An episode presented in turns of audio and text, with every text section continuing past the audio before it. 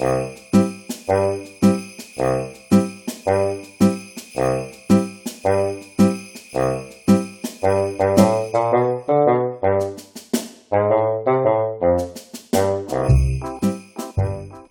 ¿qué tal? ¿Cómo te va? Espero estés teniendo una feliz mañana, tarde o noche. Mi nombre es Israel y esto es Cerrando Historias a lo Estúpido, una sección de relatos para concluir el año con narraciones referentes a las celebraciones saturnales y todas aquellas que toman lugar en las mismas fechas, donde cada episodio tratará sobre algún tema, autor o cuento específico con un enfoque festivo. Siendo la Navidad mi festividad favorita, la mayoría de las historias serán de dichas fiestas. Sin embargo, todas las historias tratarán sobre las épocas del fin de año. El episodio de hoy es Los Enanos Mágicos. Relato sobre unos duendes navideños por parte de los hermanos Grimm.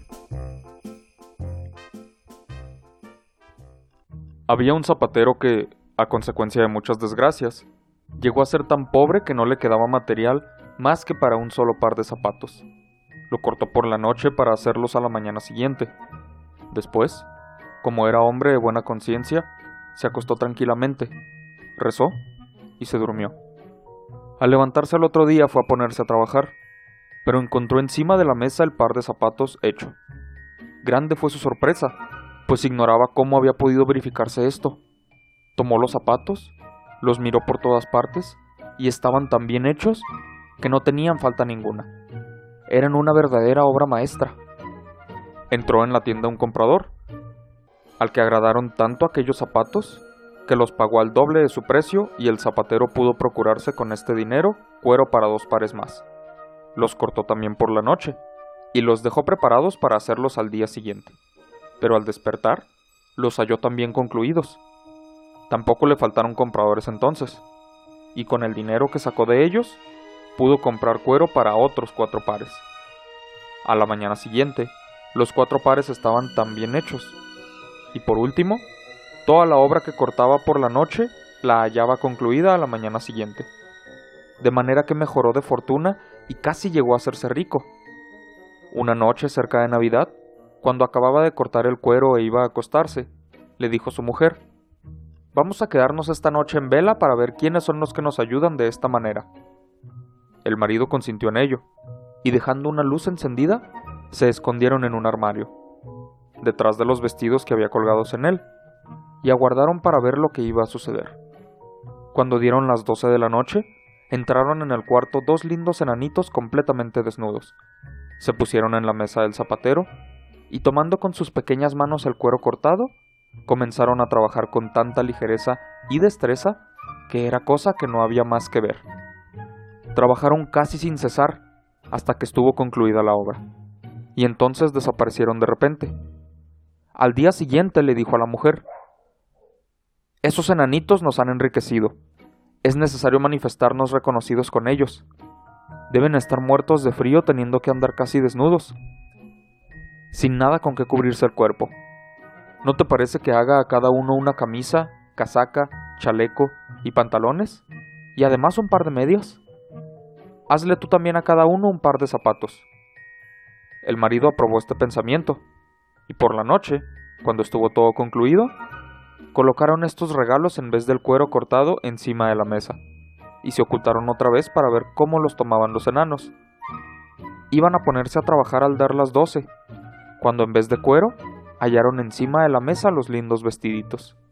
En un principio manifestaron su asombro, pero luego se llenaron de una gran alegría.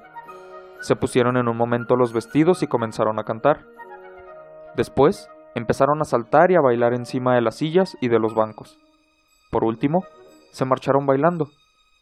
Desde aquel momento no se les volvió a ver más. Pero el zapatero continuó siendo feliz el resto de su vida, y todo lo que emprendía le salía bien.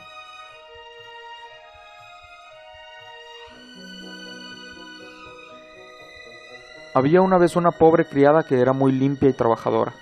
Barría la casa todos los días y sacaba la basura a la calle. Una mañana, al ponerse a trabajar, encontró una carta en el suelo, y como no sabía leer, colocó la escoba en un rincón y se la llevó a sus amos. Era una invitación de los enanos mágicos que la convidaban a ser madrina de uno de sus hijos. Ignoraba qué hacer, pero al fin, después de muchas vacilaciones, aceptó. porque le dijeron que era peligroso negarse. Vinieron a buscarla tres enanos y la condujeron a una cueva que habitaban en la montaña. Todo era allí sumamente pequeño, pero tan bonito y tan lindo que era cosa digna de verse. La recién parida estaba en una cama de ébano incrustada de perlas, con cortinas bordadas de oro. La cuna del niño era de marfil y su baño de oro macizo. Después del bautizo, quería la criada volver enseguida a su casa, pero los enanos le suplicaron con insistencia que permaneciese tres días con ellos.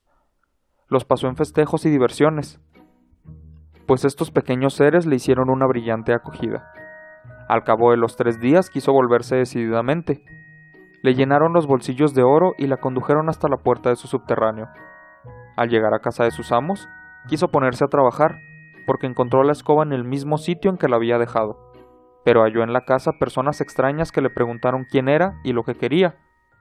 Entonces supo que no había permanecido tres días como creía, sino siete años enteros en casa de los enanos, y que durante este tiempo habían muerto sus amos.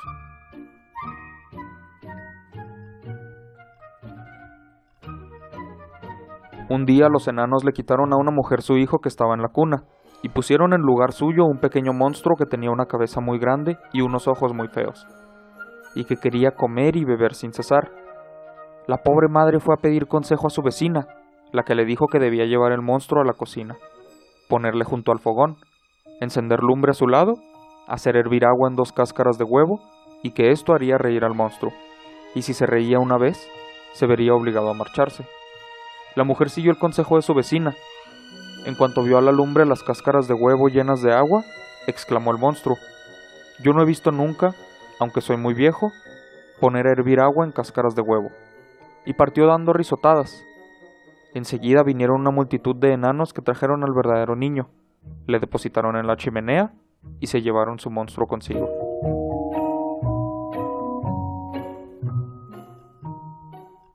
Así es como llegamos al final de Los Enanos Mágicos.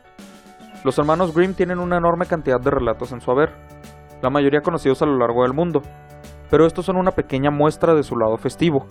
Un lado festivo que es un tanto siniestro en ocasiones, pero así suelen ser los cuentos de los hermanos Grimm. Sin embargo, disfruto mucho este lado también. Y si tú también lo disfrutaste, te invito a seguirme en mis redes sociales como arroba chalepodcast, si quieres estar al tanto de los siguientes episodios y de más información respecto al podcast. Mi nombre es Israel y esto fue Cerrando Historias a lo Estúpido. Tres relatos sobre seres navideños por los hermanos Grimm. Espero los hayas disfrutado. Hasta la próxima.